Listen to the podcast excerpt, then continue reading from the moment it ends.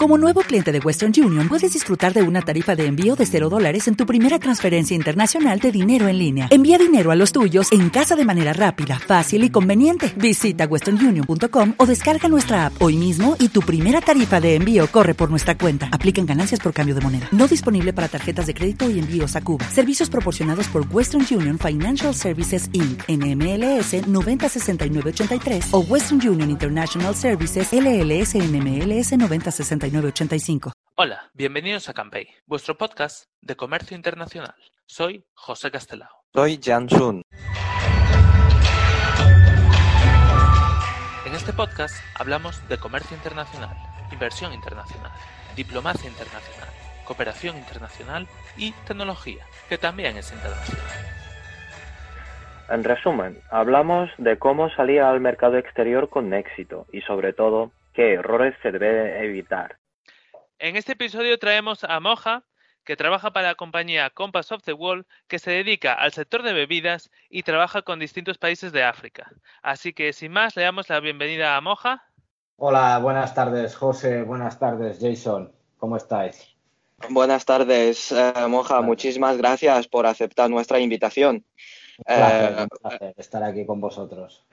Muchas gracias. Gracias de, verdad porque Moja es eh, un experto en el tema de África, ha tenido un recorrido profesional en una empresa pyme española y que ha podido acceder al, mercado más potente y con más oportunidades y con más tabús eh, que es el África. Y hay muchos países y entonces hoy eh, creo que nos vamos a, centrarnos un mercado que nos vamos a, preguntar a Moja. Pero ante todo, ¿nos podría explicar cuál ha sido tu, experiencia, tu recorrido profesional? Bueno, pues soy Mohamed, obviamente de origen marroquí, origen árabe. Eh, mis padres llegaron a España hace 50 años o algo así. Yo he nacido aquí. soy de Lloret de Mar, probablemente conozcáis este pueblo. y nada, por la fiesta. Y a, los, y a los 18 años me vine a Barcelona a estudiar, eh, soy licenciado en Filología Árabe y posteriormente hice un máster en Comercio Internacional. Y a partir de este máster, pues conseguí entrar en la empresa Compass of the World, eh, aquí en Barcelona mismo, eh, y llevo pues cuatro años trabajando en esta empresa. En la empresa básicamente nos dedicamos a la a la fabricación y exportación de bebidas y a la consultoría a empresas españolas o de otros países, pero generalmente españolas, para la implementación y el desarrollo en África. Eh, tenemos en la empresa, la sede está aquí en Barcelona, somos una pyme, somos... Y tenemos una oficina con una persona en Costa de Marfil y otra oficina en Nigeria con dos personas. Y esta gente pues se encarga más del tema consultoría, gestiones locales y centrarse más en el tema de Costa de Marfil y Nigeria. Y bueno, pues nada, tenemos una gama de productos bastante amplia, refrescos, cerveza, vinos. También somos distribuidores para África de Estrella Damm. Ah, y, muy interesante. Y nada, todo lo que se distribuye de Estrella en África pasa por nosotros. Porque, claro, pues todas las complicaciones que conlleva trabajar con África, pues Estrella Dama ha preferido confiar en nosotros para que nosotros hagamos estas gestiones y ahorrarles un poco de trabajo. ¿Qué puntos de referencia marcarías en África de importación o como mercados de mayoristas dentro del sector de la alimentación?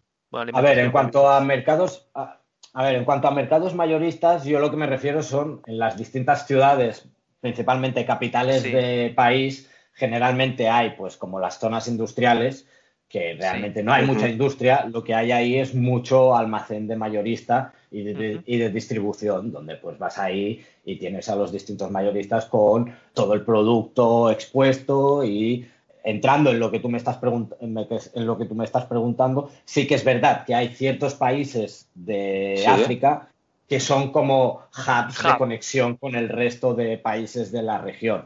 Eh, como por ejemplo el caso de Senegal, que es mm, prácticamente toda la mercancía que te va a Mali pasa por Senegal, mucha mercancía que va a Gambia va a Senegal, o sea, es un puerto bastante importante dentro de la región del oeste de África, en la parte esta más eh, norte. Por otro lado, pues tenemos Kenia, que Kenia tiene el puerto de Mombasa, que es un puerto también muy grande y que también es un hub para todos los países de alrededor, digamos Uganda, Ruanda, Sudán del Sur. Claro, las fronteras también tenemos que tener en cuenta que son muy permeables en, este continente.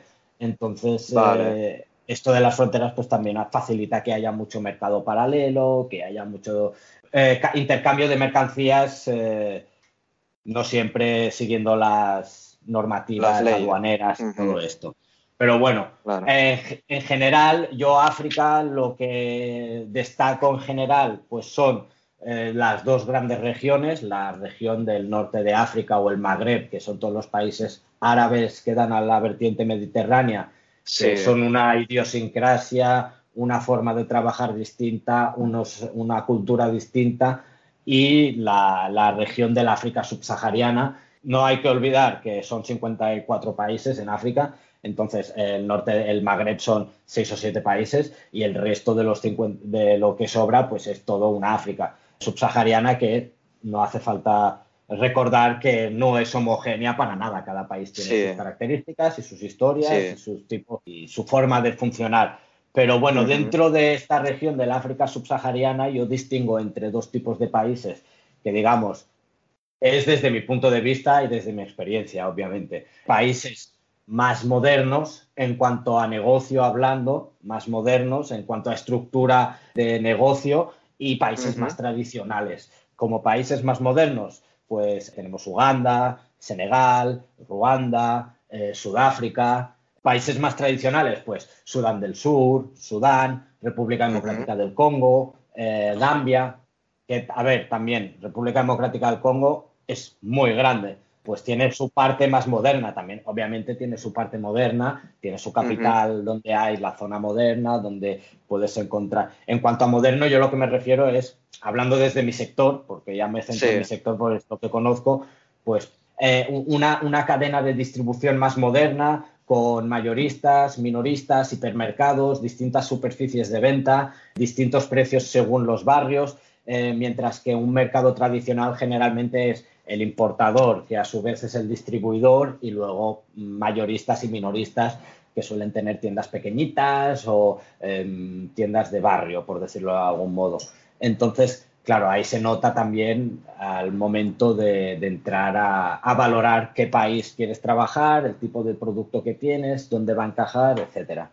Sí. ¿Y, y qué dificultades habías tenido en los países que has visitado? Porque Claro, antes has comentado el tema de, las aduanas o el tema de heterogeneidad del mercado. ¿Y, qué nos podría contar alguna anécdota tuya? A ver, en general las dificultades que solemos encontrar eh, en el mercado, en los mercados más modernos, digamos, por ejemplo, Senegal, eh, Kenia, eh, Uganda, ¿qué sucede? Que hay la, producción local está muy desarrollada, hablando desde el punto de vista de la agroalimentación y sobre todo en las bebidas. Hay mucha competencia, hay muchas marcas locales con las que son difíciles competir, trayendo un producto de importación. Al haber una producción local, los precios son mucho más competitivos, hay los precios son muy, mucho más ajustados. No hay que olvidar que eh, el poder adquisitivo en general en África no es muy elevado, entonces Tú si quieres tener éxito, a menos que te dirijas a un sector más exclusivo, más premium, tienes que ser muy competitivo en los precios. Eh, los clientes se fijan mucho en los precios y además, pues en estos países, digamos, más modernos, las aduanas suelen ser mucho más estrictas en cuanto a controles, en cuanto a documentación que tienes que presentar, en cuanto a aranceles, también son generalmente más proteccionistas porque ya tienen una industria un poco más desarrollada. Esto para la parte de los mercados modernos.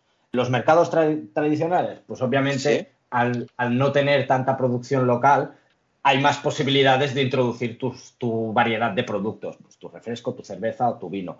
¿Qué pasa? Que generalmente este tipo de mercados más tradicionales, el poder adquisitivo es aún más bajo, eh, por lo que tienes que ser aún más competitivo con los precios. Y eh, generalmente este tipo de, países, el problema también que tienen es la dificultad del transporte. Entonces, pues hay zonas más remotas, eh, las carreteras o las vías de comunicación son un poco más eh, complicadas eh, o impracticables, no hay transporte muy generalizado, entonces sí que mm, tienes que tener un enfoque generalmente distinto y muchas veces te quedas atascado trabajando solo con la capital y no expandiéndote por todo el país. Vale. Y también, eh, claro, la concentración de la población está en la capital y cuando... Eh, mm.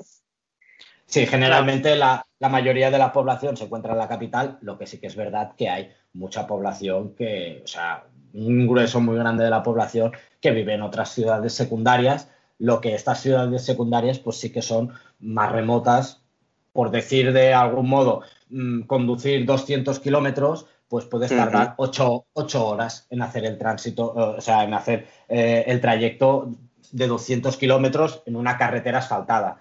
Eh, entonces, claro, dificulta más la comunicación, el transporte de las mercancías, etcétera. Y esto yendo en tu coche privado, un camión es otra historia.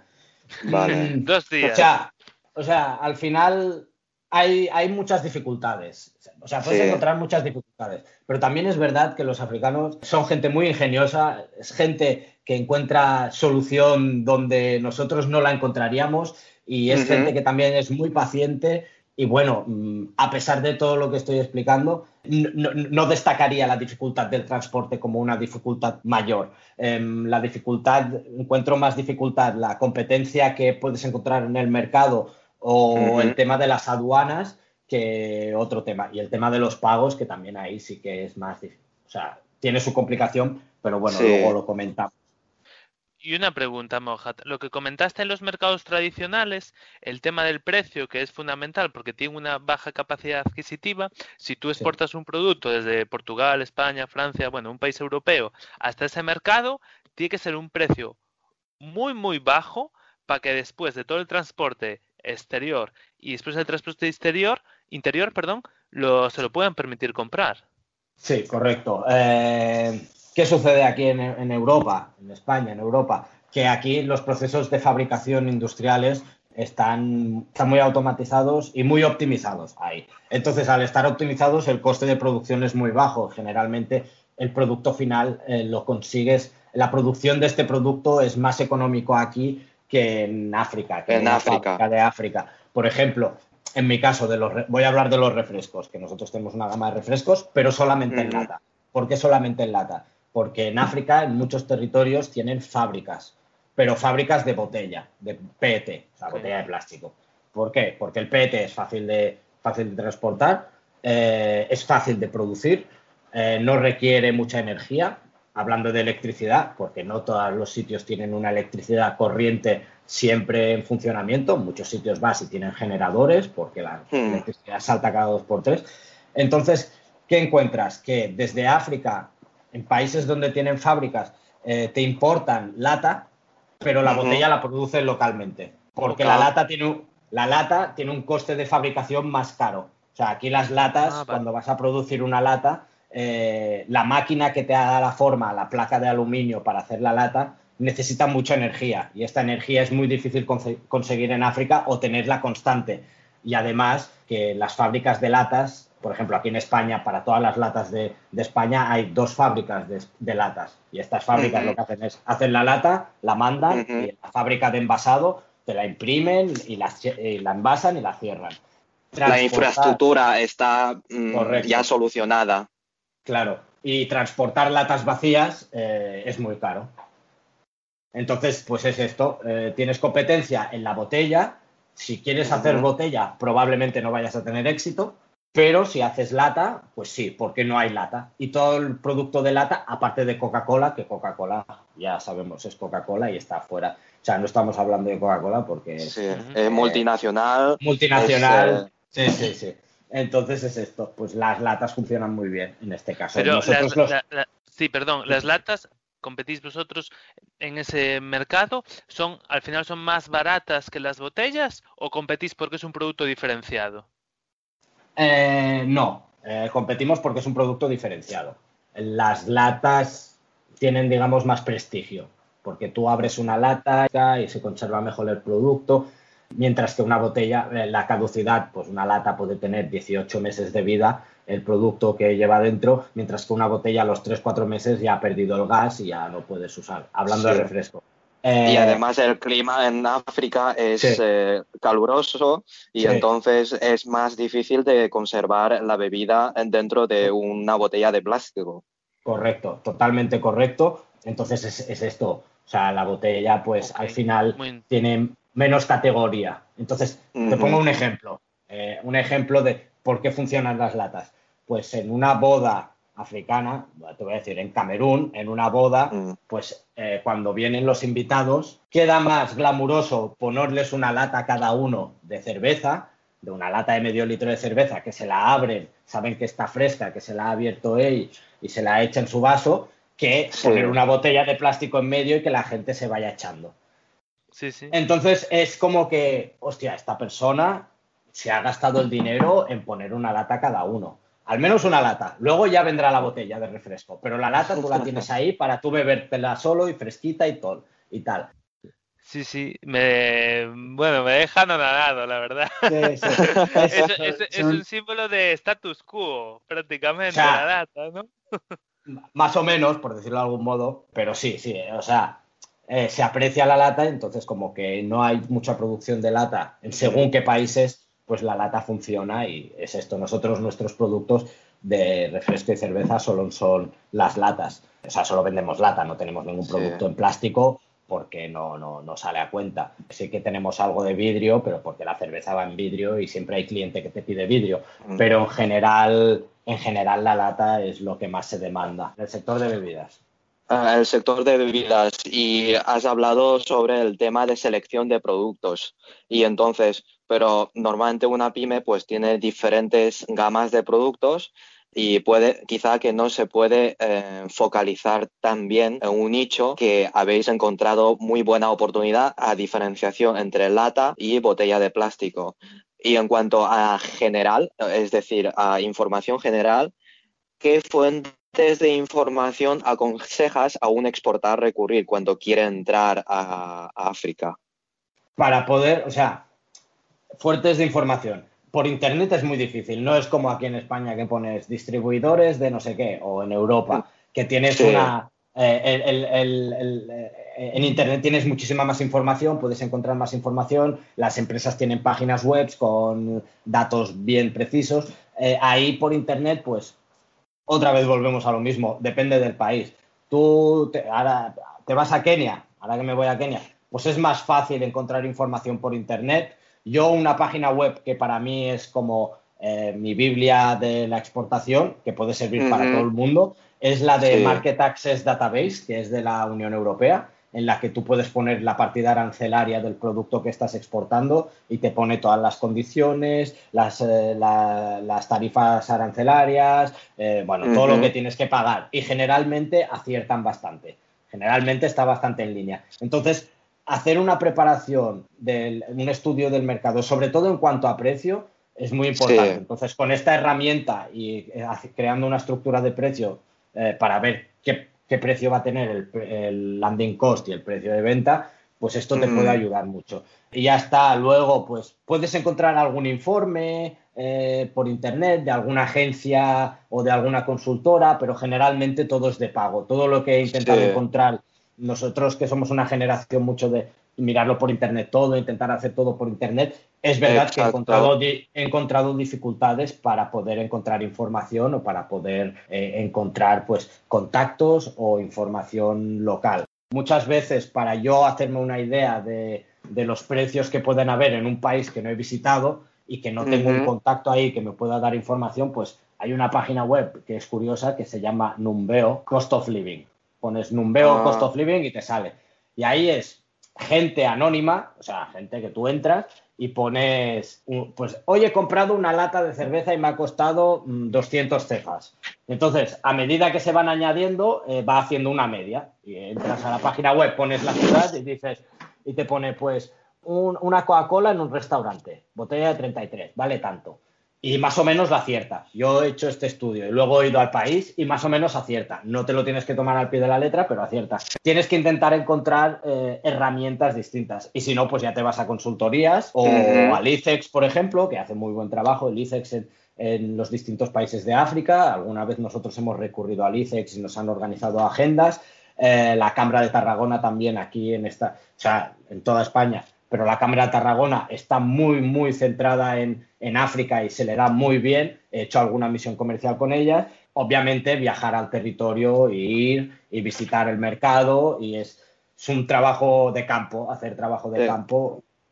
Yo muchas veces he estado intentando abrir un país desde internet, desde casa, y generalmente hasta que no voy al país y te ven y estás ahí y visitas el mercado, realmente no, no empieza el trabajo de verdad. Porque también en África la gente es mucho de que te vean y agradecen mucho que, ve- que vayas a verlos, que vayas a preocuparte por ellos, los clientes y, no, y los no clientes también, o sea, y, y clientes potenciales. Pero siempre el eh, presencialismo es muy importante. Claro, entonces esto del, bueno, de reuniones por Skype, Zoom, pues al final no se puede aplicar en todos los países, ¿no? Hay que ir allí pasado, y hacer trabajo de campo y visitar a, lo- a las empresas, a, a los Hemos- responsables y hablar con ellos y discutir, bueno, todas las Sí. estrategias Hemos- a llevar a cabo.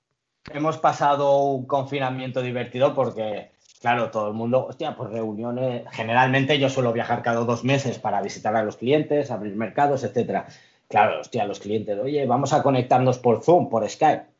En todo el confinamiento, dos meses, he conseguido hacer dos videollamadas. El resto es o llamas por teléfono o hablas por WhatsApp. Cuando un cliente ya tiene confianza, pues vas hablando, pero em, no es que sean reacios, pero no lo tienen tan a mano el tema de hacer Sí. videollamadas y hacer una, una conference call de pues con mis eh, con mi libro, con mis apuntes en la libreta, Sí. el ordenador, te comparto pantalla, tal, en mi despacho, todo bien organizado.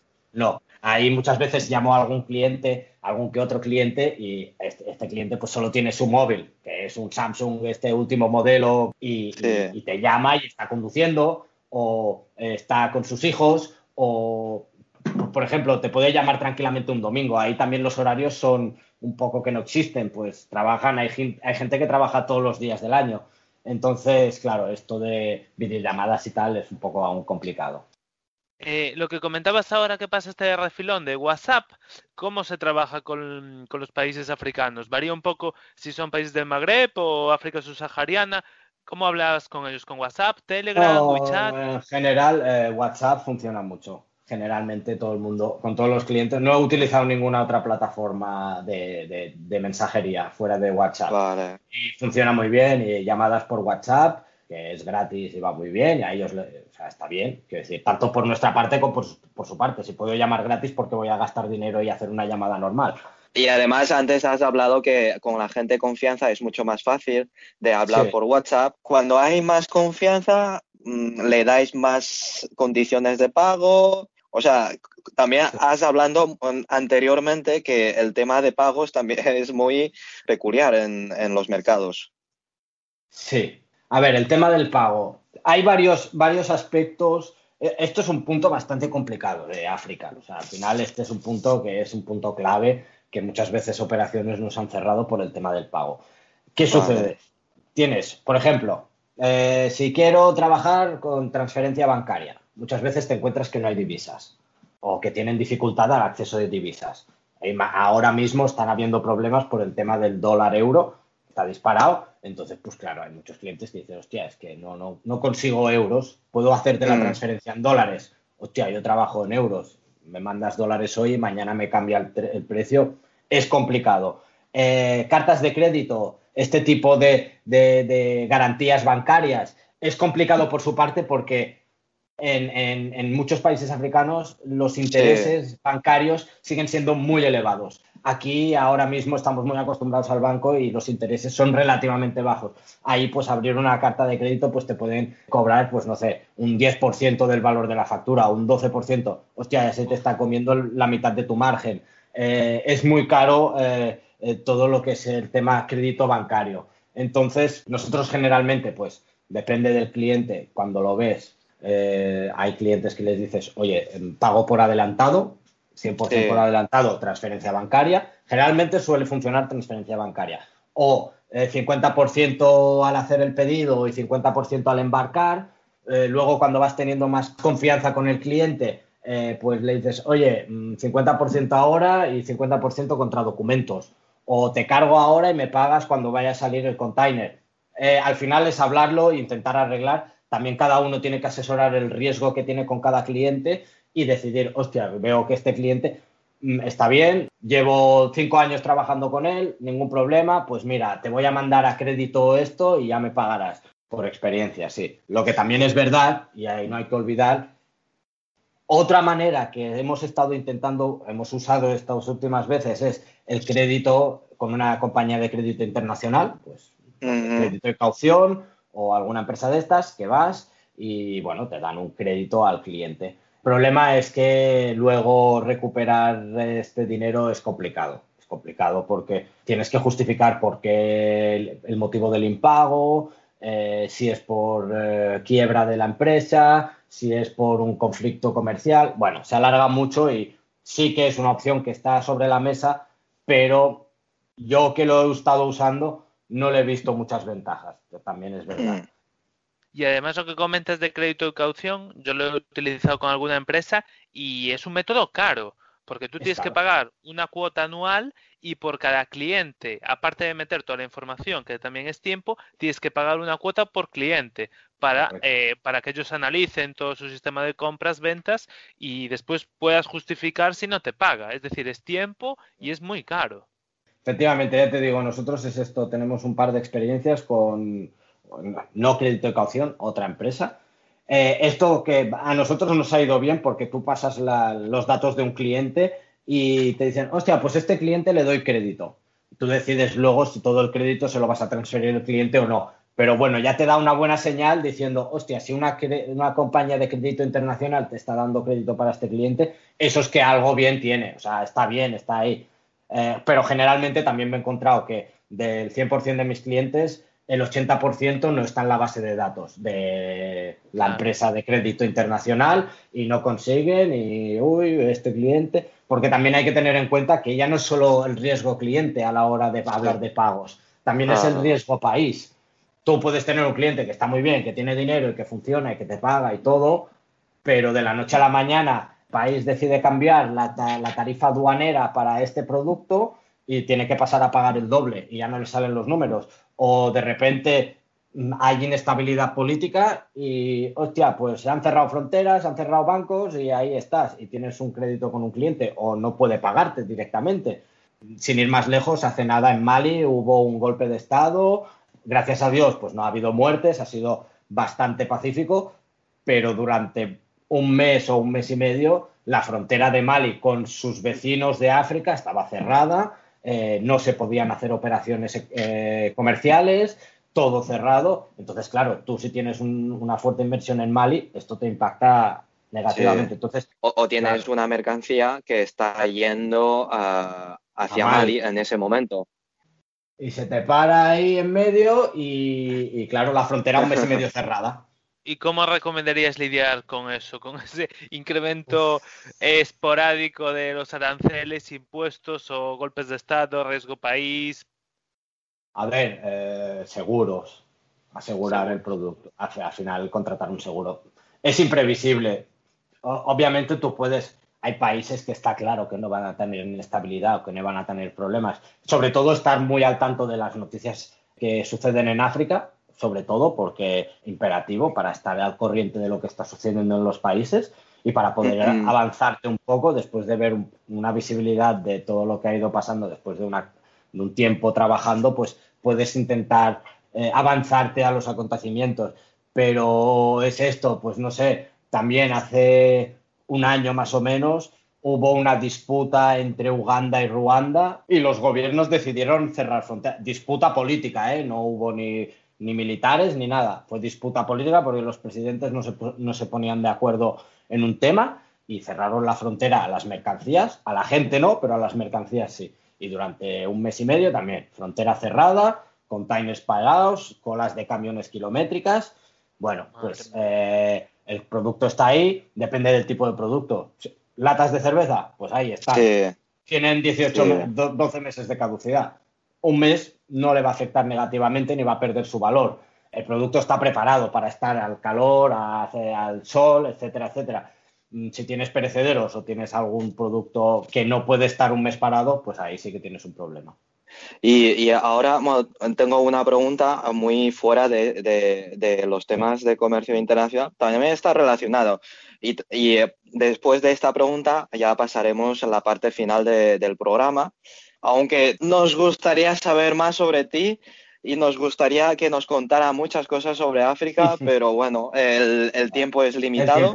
Esperamos, sí, eh, pues intentaremos en otra ocasión pues eh, volver a contar con, contigo, ¿vale? Y mi pregunta curiosa es, eh, he visto que tú conoces francés, hablas árabe por tu origen y también hablas otros idiomas. ¿Estos idiomas son muy importantes en África? Sobre todo francés e inglés. Obviamente. Medio África es ex colonia francesa, el otro mitad es ex colonia inglesa. Entonces, con el francés y el inglés va sobrado. Es verdad que en el norte, el, tener el árabe, pues me ha abierto facilidades para el norte de África. El hecho de tener mis orígenes eh, marroquíes, pues también me ha ayudado a entender la idiosincrasia de ciertas regiones. También es verdad que a muchos clientes eh, me presento como Mohamed, hostia, ¿y por qué si eres de España? Lo mismo que te preguntan aquí. Eh, no, porque soy de Marruecos. Ah, entonces eres africano. Entonces es como que te ven ligeramente distinto. me ha pasado, ¿eh? No es la norma general, pero me ha pasado. Entonces, bueno, pues son pequeñas ventajas que puedo sacar a la parte árabe que tengo, pero realmente tú si quieres trabajar en África, inglés y francés, con esto vas, vas como una bala y en general todo el mundo habla inglés y francés. Ok, vale. Bueno, pues. Ah, una última pregunta que se me quedó en el tintero y me parece interesante. Sí, claro. Lo que comentabas de las noticias, cómo hacer un seguimiento de lo que sucede en África. No sé si nos puedes decir algún eh, medio de comunicación o base de datos, por así, para hacer un seguimiento. yo eh, lo, hago mucho por Twitter. Entonces, eh, F África está muy bien la, página de, la, cuenta de Twitter de F África. Luego hay un par de un par de periodistas que os podría recomendar. Uno es Xavier Aldecoa. Eh, escribe bastante en La Vanguardia, eh, crónicas sobre África y sus experiencias. Es un tío que lleva muchos años y conoce muy bien. Eh, luego también Miquel Ayestaray. También os recomendaría mucho una, una revista que se llama 5W, estoy hablando en memoria, ¿eh? Sí, revista 5W. Eh, que generalmente hablan crónicas, hacen crónicas sobre eh, mucho sobre África, pero también trabajan otros países del mundo. Y bueno, intentar entrar en, periódicos más o menos locales, pues en el Senegal News o en el Dakar News de turno, pues en Google buscas y te va saliendo pones eh, eh, News eh, Senegal y te salen los periódicos y les haces un repaso por encima. F, F, África en Twitter va muy bien, realmente yo a mí me gusta mucho y, a, partir, y a partir de F África he, he, conocido periodistas muy interesantes que los he ido siguiendo y está muy bien. A mí me llama la atención que cómo ha cambiado bueno, también porque África es un continente muy nuevo y poco explorado, ¿no? Sobre todo en la parte eh, subsahariana.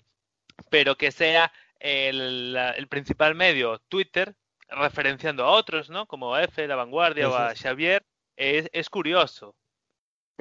Sí, a ver, es verdad. tenemos que tener en cuenta que en África han dado un salto eh, tecnológico muy grande con el tema de los de la telefonía. Ahí no hay quien no tenga Facebook. Entonces, la gente se comunica, o sea, todo el mundo tiene teléfono ahí. También es verdad que muchos no tienen un smartphone, pero el, hecho de tener un smartphone y redes de Internet que van muy bien, porque yo he estado en países en el que el 4G iba más rápido que según qué sitio de aquí España, y entonces están muy conectados y se puede hacer mucho seguimiento de las noticias por Internet. En tu experiencia, pues... Eh eh, ¿qué es lo que te ha remarcado mucho, eh, que no olvidarás nunca? Uf, vale. Mm, sí.